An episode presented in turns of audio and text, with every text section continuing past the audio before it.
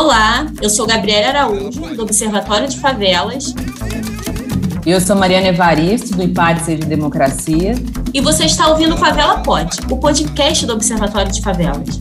Chegamos ao terceiro episódio da nossa série Se a Favela Pode Democratizar, uma realização do Observatório de Favelas em parceria com o IPAD Seja Democracia. Ao longo de dez episódios, vamos conversar sobre a democracia que é construída no chão das favelas, quilombos, aldeias e territórios populares desse nosso país. Por isso, convidamos sempre pessoas que são protagonistas de ações em seus territórios para construir uma sociedade cada vez mais democrática, em que os direitos fundamentais sejam garantidos para todas, todos e todos. Isso mesmo, Mariana. E dessa vez, quem cola com a gente por aqui é a Ana Carolina Diniz, jovem militante paraibana e estudante de História, e o Douglas Viana, coordenador executivo do IPAD. Há poucos meses das eleições, nós vamos conversar hoje sobre a importância de aproximar cada vez mais as juventudes das decisões políticas e da luta pela garantia de direitos. De jovem para jovem, vamos refletir sobre qual o papel, importância e compromisso dessas juventudes com a construção de uma democracia plena em que os direitos fundamentais de todos sejam respeitados. Então chega mais, Ana Caroline Douglas, para conversar com a gente e nos ajudar a construir esse diálogo. Seja bem-vinda e seja bem-vindo. Eu gostaria de iniciar com você, Douglas. É, quais desafios você acredita que existem para aproximar os jovens do debate político? Olá, meninas, tudo bem? Então, dos desafios que a gente encontra para poder aproximar o jovem do debate político, nós temos muitos. O primeiro deles é a mídia. A mídia, como ela é constituída atualmente, ela não é estimulante para o jovem poder ter senso crítico sobre o debate político. O que é apresentado sobre política é apresentado de forma maçante, é apresentado de forma cansativa, e o jovem não se vê representado nessas falas. Um outro componente que afasta muito o jovem do debate político é a política em si. A política que não é pensada, que não é feita para o jovem, em especial para o jovem periférico. As representatividades que o jovem encontra no campo político são sempre as mesmas pessoas, naquela classe que a gente bem entende e que acabam não conseguindo exprimir para o jovem periférico que ele também pode estar nesse lugar. Então, automaticamente, o jovem não consegue se ver. Se ele não se vê, ele não se interessa. E sem contar que tem uma questão que é o modo de fala. É uma fala cansativa, é uma fala rebuscada, é uma fala que não atende, que não agrega ao jovem. Então não tem como o jovem se interessar por política dessa forma. A política ela tem que ser repensada, a política ela tem que ser recriada. Para você poder falar com um jovem periférico sobre política, você tem que se igualar a ele e não querer trazer palavras muito rebuscadas, palavras cansativas para dentro da sua realidade. Favela pode. Favela pode. Perfeito, Douglas. É, e aí, dialogando né, com a que você provoca, eu queria perguntar para a Carol quais as estratégias que você acha possível e acredita que podem ser desenvolvidas né, desde a escola, uma vez que seu núcleo também foi construído a partir da escola, para estimular a ocupação e a participação da juventude nas esferas políticas e na agenda pública das decisões. O Douglas falou uma coisa muito interessante que é a questão da linguagem. Como a gente trata a política e como a gente leva isso para o jovem. A linguagem é fundamental e eu acho que é o primeiro passo para a gente ter esse contato e para tirar toda essa é, capa de medo que a gente tem em cima da política. Porque eu falando de um espaço rural, do interiorzinho da Paraíba, falar sobre política acaba sendo um tabu. Então, acaba sendo muito mais difícil de trazer esse diálogo. Eu iniciei na escola e comecei aos pouquinhos dentro de clubes de protagonismo, que a gente tinha essa liberdade de criar dentro da escola pública. E a partir de cada realidade, eu fui tentando trazer esse debate. Por exemplo, da, da menina que estava com dúvida porque acabou engravidando na adolescência e não sabia o que fazer, não sabia como levar a vida por conta do garoto que sofreu é, extremo preconceito por ser gay, do, do líder de turma que não foi aceito por ser negro. Então, esses debates começam a partir da linguagem, começam a partir da, da crítica que esses jovens fazem dentro desses espaços. E a escola, né, como fui líder durante esse período, foi primordial. Eu acho que começar pela educação e esse papel que a educação tem dentro da sala de aula é fundamental trazer novamente, como o jovem vê a política, como é que ele sente a política no seu dia a dia, né? Porque acaba tendo uma confusão entre política institucional e política não institucional. Ah, não vou falar disso porque está relacionado a partido político. Eu não vou falar disso porque se eu, começo, se eu comentar isso na minha cidade, eu vou ser um rebelde, entende? Então, trazer essa sensibilidade para dentro dele e mostrar para ele que política está envolvida com tudo, desde com a taxa do ônibus, desde com o programa que ele atende lá no postinho de saúde da comunidade, do saneamento básico, da comida que ele leva com seu dinheiro suado para casa. Então, é refletir através da linguagem, é trazer para dentro do jovem, através deste diálogo, eu acho que é o, o primeiro passo, a parte inicial, para a gente trazer e desmistificar todo esse conceito de política. Não mostrar que é um bicho de sete cabeças, é, não mostrar que é uma coisa que assusta, e sim que é algo que é comum assim como os diálogos que a gente tem na rua com os nossos colegas, com os nossos parceiros. É isso. Eu acho que começa a partir da linguagem, refletir sobre os seus espaços políticos e sociais e trazer para dentro da sua realidade como isso pode te mudar e afetar, porque a partir daí você consegue enxergar, ter uma visão maior a respeito da política. É, perfeito, Carol, muito bacana. A sua fala, ela se conecta ao fato, né, de que os jovens, eles formam um grupo muito grande no nosso país e também um grupo muito plural, né, com diversas narrativas, anseios e diferentes perspectivas de futuro.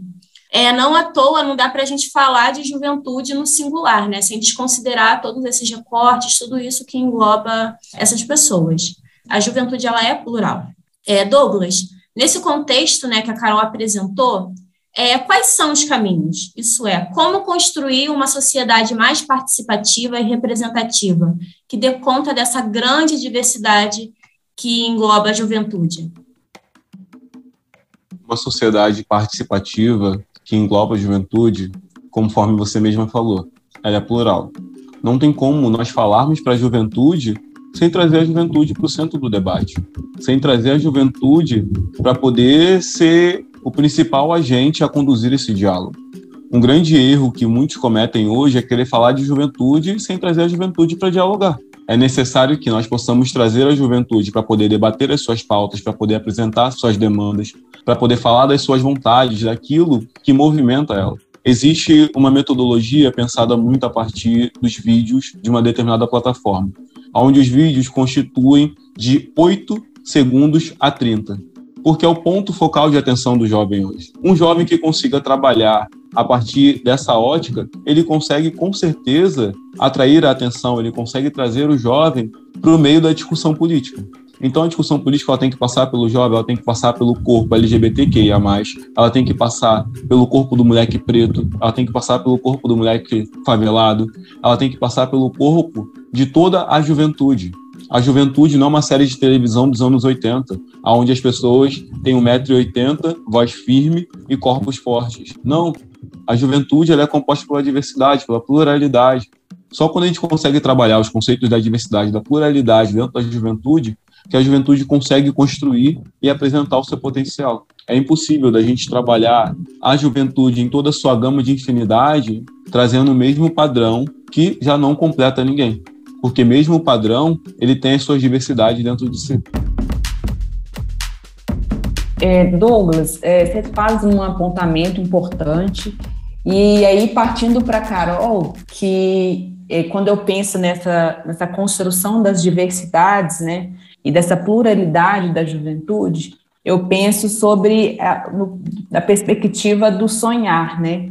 E essa pergunta, Carol, é sobre sonhos. Né? Tem um dado em que se fala das juventudes nem nem, que é aquela juventude que nem estuda, a juventude que nem trabalha, a juventude que não tem expectativa, também não tem sonhos. Então, como que a gente vai é, moldar o futuro a partir dessa realidade? Como que a gente pode mudar essa, essa referência ou mudar esse cenário é, a partir desses sujeitos?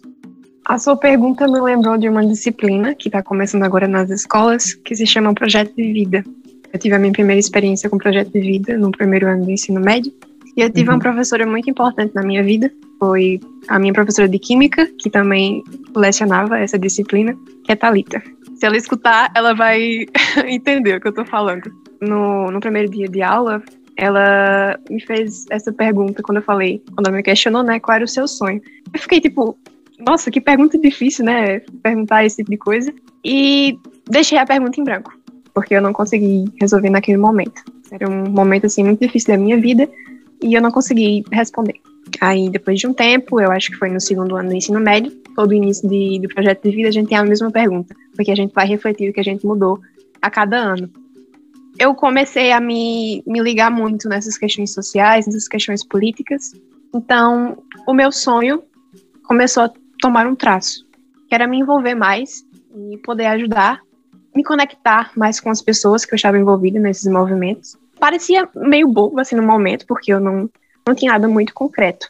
E eu fui percebendo que a gente consegue a desenhar e a concretizar nossos sonhos à medida em que a gente experiencia, vive as coisas.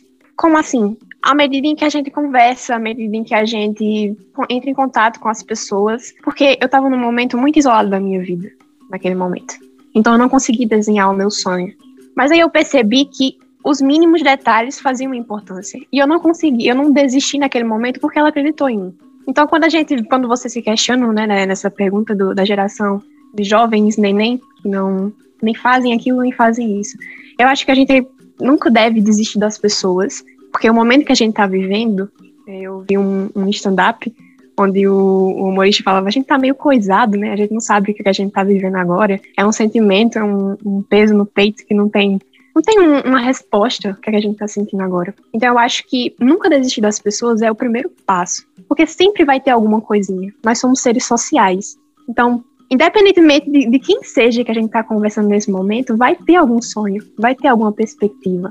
Eu me lembro que quando eu fui acolher um, um adolescente no primeiro dia de aula, eu, fui, eu era acolhedora na, nas rodinhas da, da, da escola, ele falava que o sonho dele era ter um celular, porque ele não tinha um celular para assistir a aula.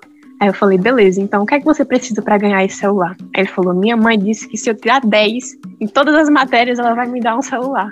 Então eu falei, legal, você quer muito esse celular, não quer? Ele falou, quero. Então o que é que você tem que fazer? Ele falou, ah, pra tirar 10 eu tenho que estudar, né? Ela falou, exatamente.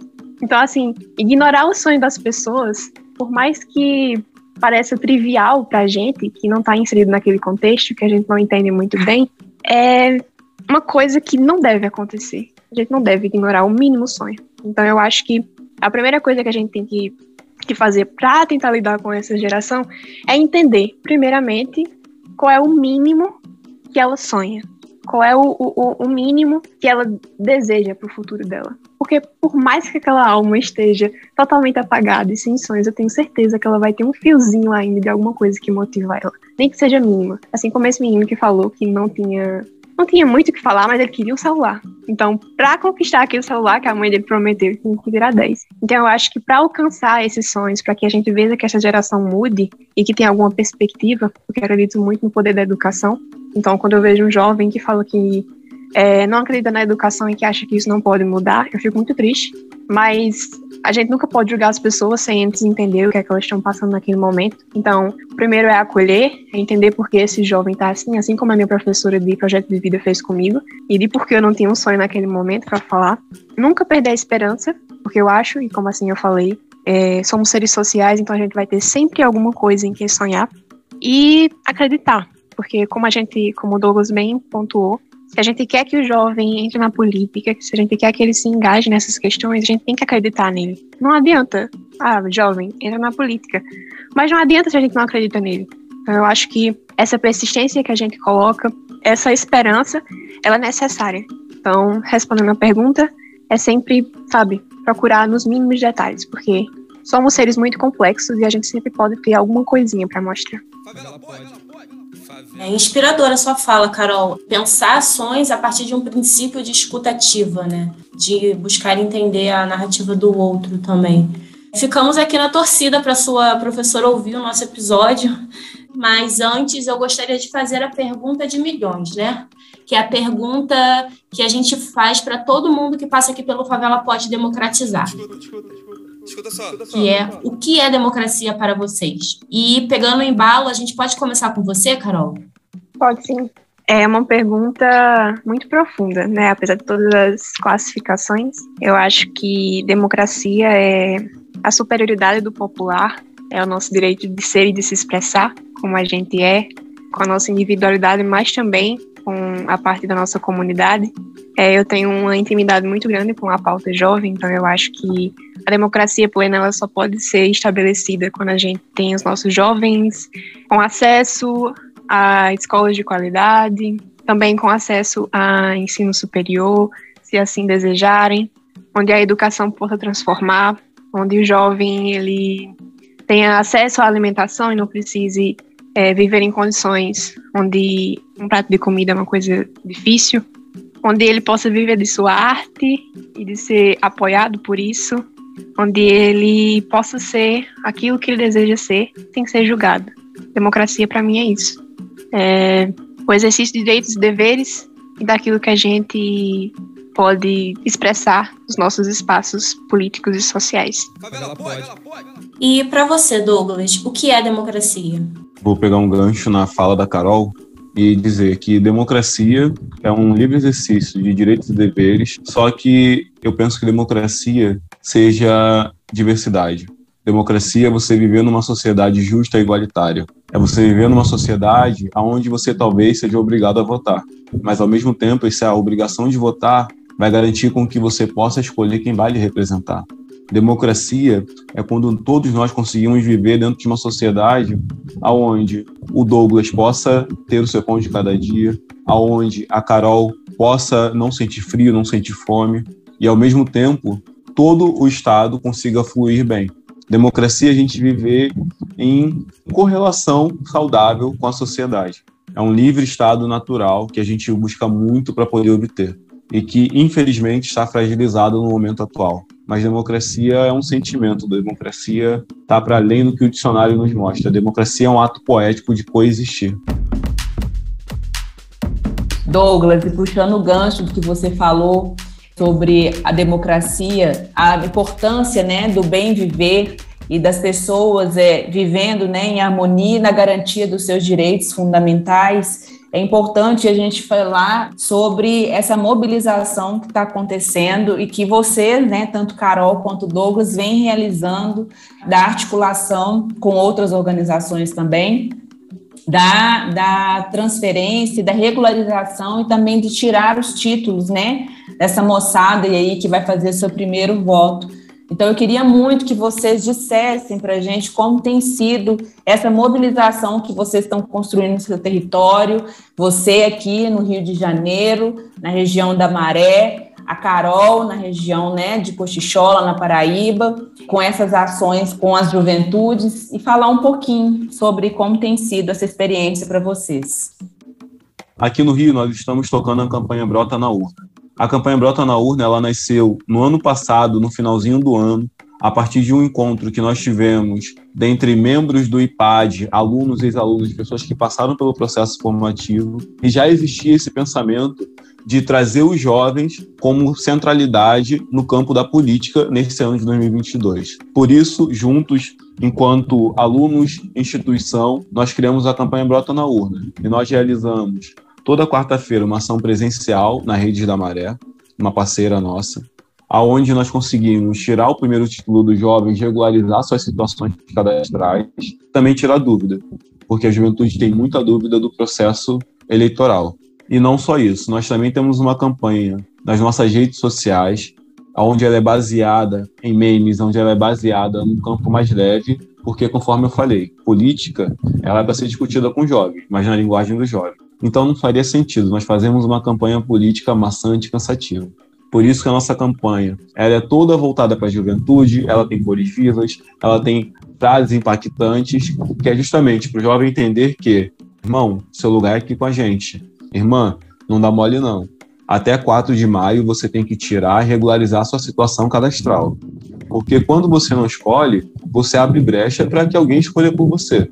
Se você tem o direito de escolher o seu telefone, se você tem o direito de escolher o lanche que você vai comer, por que você não vai escolher a pessoa que vai te representar publicamente?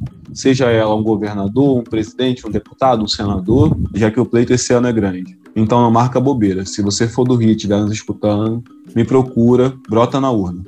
Isso aí, Douglas, arrasou. E você, Carol, fala pra gente do Cola na Urna.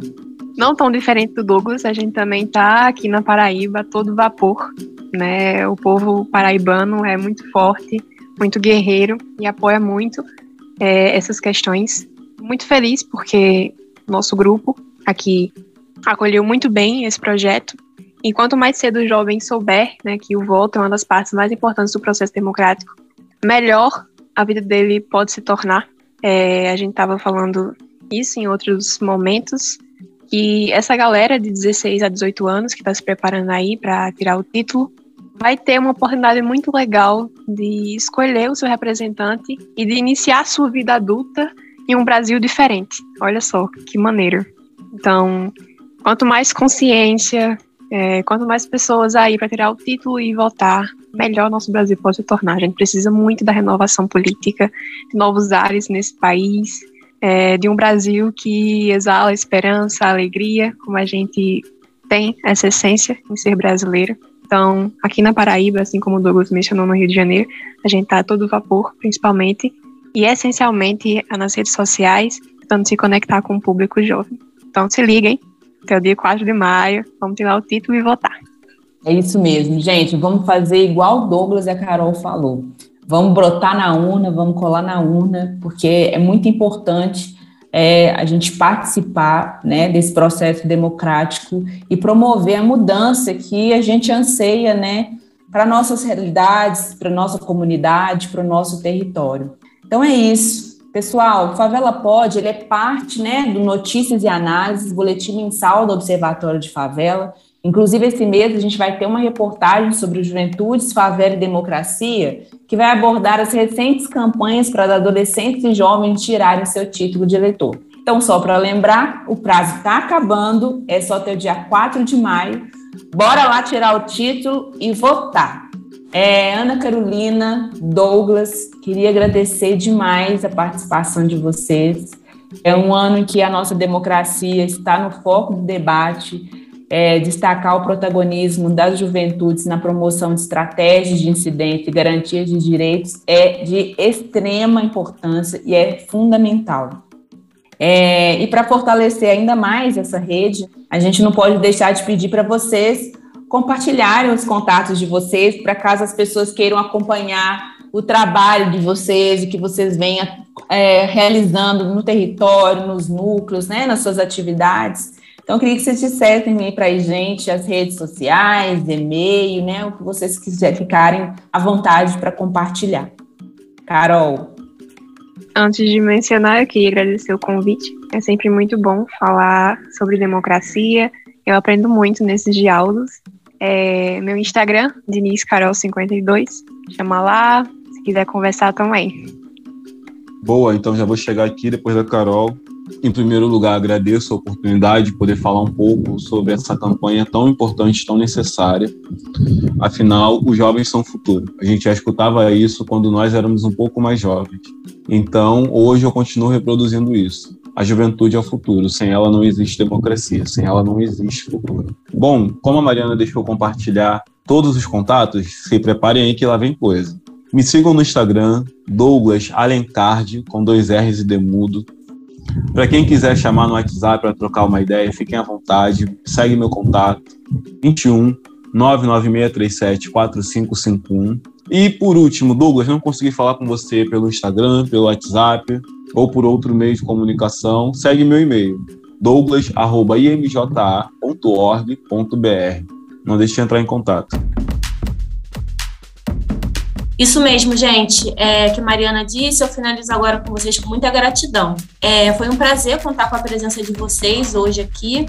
E eu gostaria de lembrar né, que o Observatório de Favelas ele atua há 20 anos pela superação das desigualdades e o fortalecimento da democracia, a partir das favelas e periferias.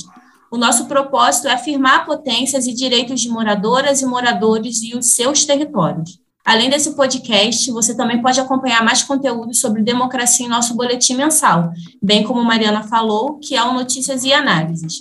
Caso você ainda não recebe ele na sua caixa de e-mail, basta fazer o cadastro no nosso site, observatoriodefavelas.org.br. Já o IPAD Seja Democracia é um centro plural de formação política vinculado ao Instituto Maria João Aleixo, com prioridade para jovens negros que formam a periferia em todo o Brasil. E, a partir disso, promovem ações de incidente e mobilização, além de outras atividades. Para acompanhar as nossas ações, acesse nosso site, sejademocracia.com.br e também as nossas redes sociais, IPAD Seja Democracia, Instagram e Facebook. Não deixem de seguir o Favela Pod nas principais plataformas de streaming. Ajuda a gente a disputar narrativas sobre favelas e periferias. Espalha que o Favela Pod é mídia. Agradecemos a todo mundo que nos ouviu hoje. Até a próxima edição. Favela Pod, escuta, escuta, favela. Escuta só, escuta só.